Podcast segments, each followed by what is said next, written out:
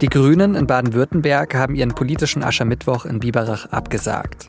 Absagen müssen. Wegen teils aggressiver Proteste. Ich glaube, die Grünen sind gerade für viele, so sagen sie es auch selber, das perfekte Feindbild. Sagt Maximilian Ferstel, SZ-Korrespondent in Baden-Württemberg, der gestern auch bei den Demos in Biberach war. Sie hören auf den Punkt, den Nachrichtenpodcast der Süddeutschen Zeitung. Ich bin Johannes Korsche. Schön, dass Sie zuhören.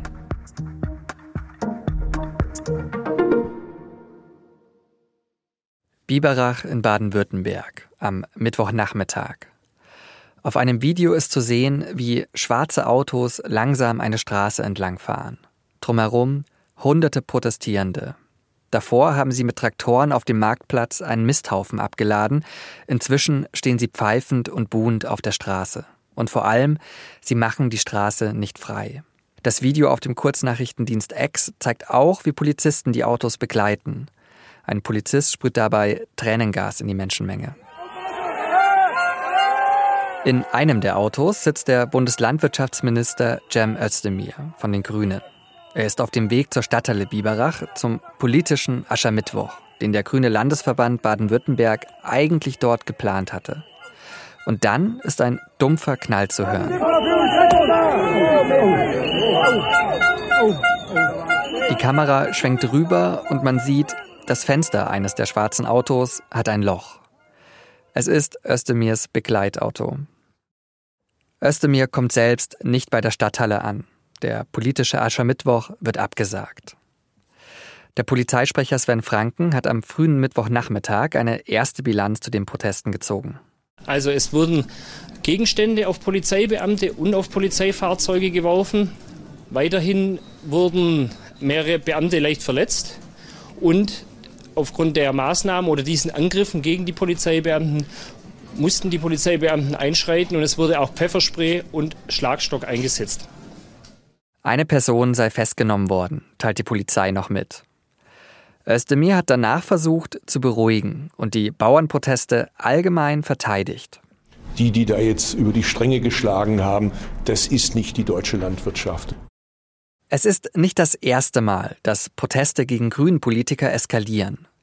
Im Januar konnte Habeck zum Beispiel nicht von einer Fähre steigen, weil die Anlegestelle von aggressiven Protestierenden blockiert wurde.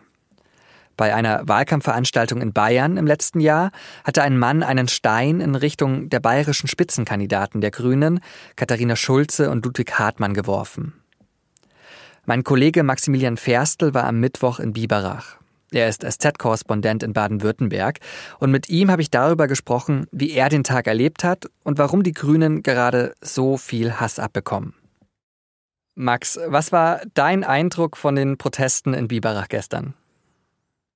Mein Eindruck war, dass die Stimmung angespannt und gereizt war. Ich muss eigentlich sagen, dass ich die aggressiven Protestaktionen, von denen die Polizei spricht, nicht persönlich mitbekommen habe, weil man bei einer Demo ja immer an unterschiedlichen Orten ist und deswegen habe ich die Proteste nicht persönlich gesehen. Ich habe mir aber Videos von Kollegen angeschaut. Da sieht man dann, wie ein Stein fliegt, wie Sandsäcke auf die Fahrbahn geworfen werden und wie ähm, die Polizei auch Pfefferspray einsetzt. Und da muss ich sagen, das sah natürlich aggressiv aus. Jetzt hast du gerade gesagt, du warst an einer anderen Stelle, hast dort bestimmt auch mit Demo-Teilnehmern gesprochen. Was haben die dir gesagt, warum sie auf der Straße sind? So eine Demo besteht ja aus sehr unterschiedlichen Menschen. Ich habe natürlich, da waren viele Bauern dort, mit, da habe ich mich mit Leuten unterhalten, die haben natürlich ganz konkrete Sorgen, wie geht's weiter mit ihrem Hof, rentiert sich das alles noch? Manche, glaube ich, kann man auch sagen, die haben eine gewisse Grundwut auf die Ampel und auf die Politik und die muss einfach mal raus. Und dann gibt's aber auch Menschen, die, glaube ich, einfach nur so da sind, um, um Radau zu machen, um so eine Situation aufzumischen. Deswegen pauschal kann man das, glaube ich, nicht sagen, wer dann da demonstriert. Es ist auch wichtig zu unterscheiden zwischen den Bauern und diejenigen, die aggressiv waren und die die Gewalt auch gegen die Polizei ausgeführt haben. Es ist noch nicht so ganz klar, das Bild, ähm, aber der Landeschef der deutschen Polizeigewerkschaft ähm, spricht von 70 Störern, die nicht der Bauernschaft zuzuordnen seien. Du hast dich dann ja auch mit grünen Politikern unterhalten, als klar war, dass der politische Aschermittwoch abgesagt werden muss. Was haben die dir erzählt, wie sie den Tag erlebt haben? Mein Eindruck war, dass die Politiker dort und die grünen Mitglieder schon angefasst waren, weil es einfach ungewöhnlich ist, dass eine Veranstaltung, die jetzt all die Jahre stattgefunden hat, plötzlich nicht mehr möglich ist in diesen Zeiten. Ich habe in der Stadthalle äh, Jürgen Trittin getroffen. Der hat es als einer der wenigen grünen Prominenten in die Stadthalle tatsächlich geschafft. Und er hat von der Niederlage für die Demokratie gesprochen. Kretschmann, also der Ministerpräsident von Baden-Württemberg, hat das später am Abend ein bisschen äh, runterreguliert, sage ich mal. Der hat äh, aber auch gesagt, das ist ein großer Einschnitt, den man allerdings nicht überdramatisieren dürfe. Dass der politische Aschermittwoch abgesagt werden musste, das stellt ja auch die Frage nach der Polizei. Ich habe mir Videos von den Protesten und vom Polizeieinsatz angeschaut. Und ehrlich gesagt, mich hat da gewundert, dass da kein Polizist einen Helm auf hatte, äh, weil es ja auch eine sehr, sehr aggressive Stimmung auf den Videos war. War die Polizei denn ausreichend darauf vorbereitet, dass es ja so eskalieren könnte? Mein Eindruck war, dass die Polizei nicht ausreichend vorbereitet war. Das ist natürlich aber auch eine subjektive Wahrnehmung, die ich da habe. Mir fiel auf, dass vor der Stadthalle sehr, sehr viele Demonstranten waren und vergleichsweise wenig Polizisten.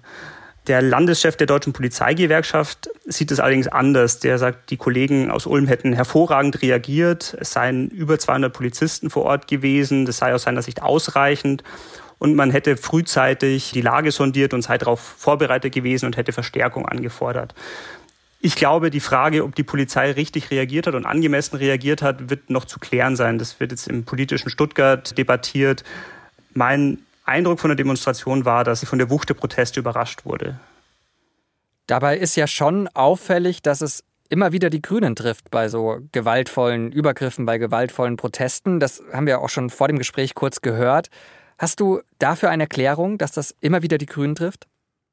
Ich glaube, die Grünen sind gerade für viele, so sagen sie es auch selber, das perfekte Feindbild. Die spätestens seit diesem Heizungsgesetz von äh, aus dem Hause Habeck haben viele Leute einfach das Gefühl, dass die Grünen für alles äh, Unrecht und für alles, was im Land schlecht läuft, äh, verantwortlich sind. Das ist äh, häufig nicht fair und häufig äh, auch übertrieben, aber das ist natürlich der Eindruck, der bei vielen hängen bleibt.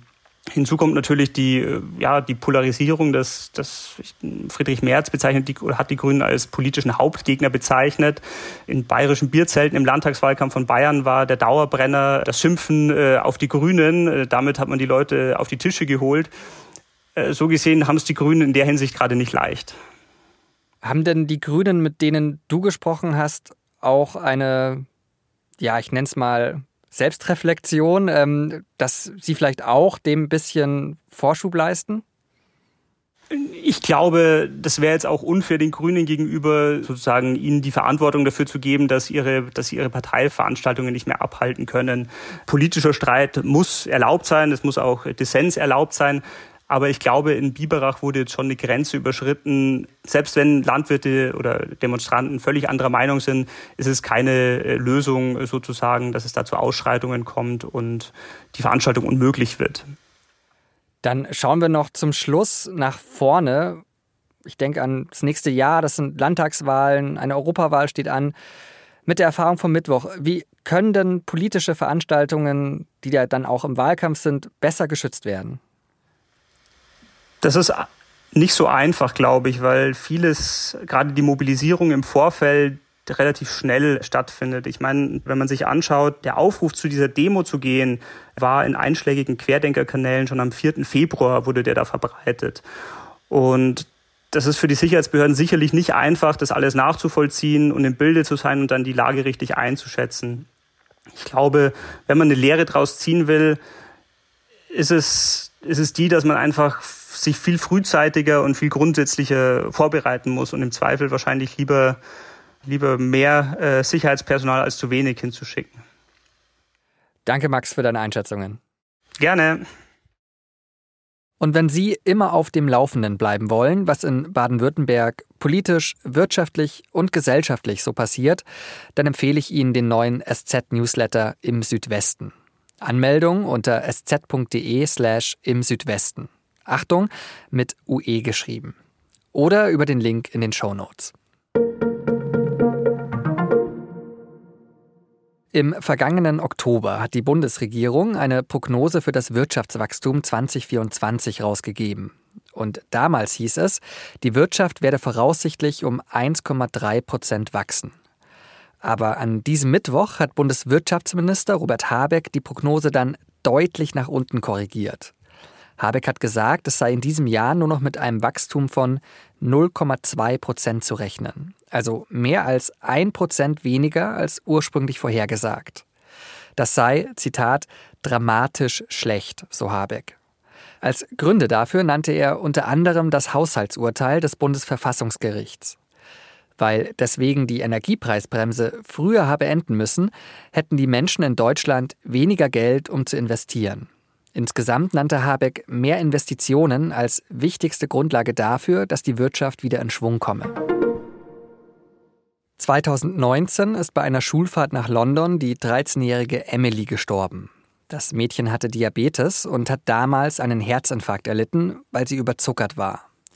Jetzt sind die beiden Lehrerinnen, die damals mit auf der Reise waren, wegen fahrlässiger Tötung verurteilt worden und müssen eine Geldstrafe zahlen. Die Staatsanwaltschaft hat das so begründet, die Lehrerinnen seien verpflichtet, sich darüber zu informieren, welche Erkrankungen ihre Schülerinnen und Schüler haben, bevor sie mit ihnen verreisen. Das ist offenbar nicht passiert und die beiden wussten nichts von Emilys Diabetes. Im Prozess haben Mitschüler ausgesagt, dass sie die Lehrerin mehrmals darauf aufmerksam gemacht hätten, dass es Emily schlecht geht. Trotzdem sollen sie erst am letzten Tag der Reise nach ihr gesehen haben.